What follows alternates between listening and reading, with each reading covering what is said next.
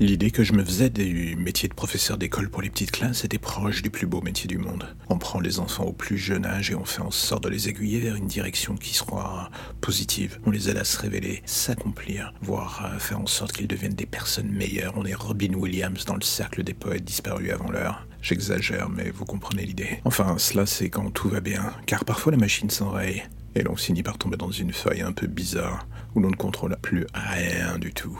Une amie me disait, tu sais, à cet âge, en fait ce ne sont rien d'autre que des sociopathes qui n'ont pas la moindre notion du bien ou du mal. J'avais ri en entendant cela, et dit à ma pote qu'elle regardait beaucoup trop Dexter. Et après, j'avais repris le chemin de l'école, une journée comme les autres, avec des élèves de petite classe à qui je devais apprendre à compter. Rien d'extraordinaire, mais au moins cela pouvait être drôle. Deux heures plus tard et après un cours assez intéressant, où chacun des gosses avait posé plein de questions, une des enfants revint me voir alors que je m'apprêtais à partir. Au début, j'avais eu du mal à me souvenir de son nom.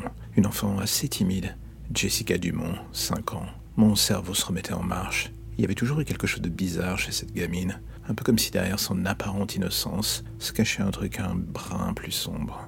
Je lui demande ce qu'elle veut, elle me regarde en souriant, en me disant qu'elle a adoré ce que j'ai dit et qu'elle a repensé à ce que je lui avais appris pour compter avec ses doigts.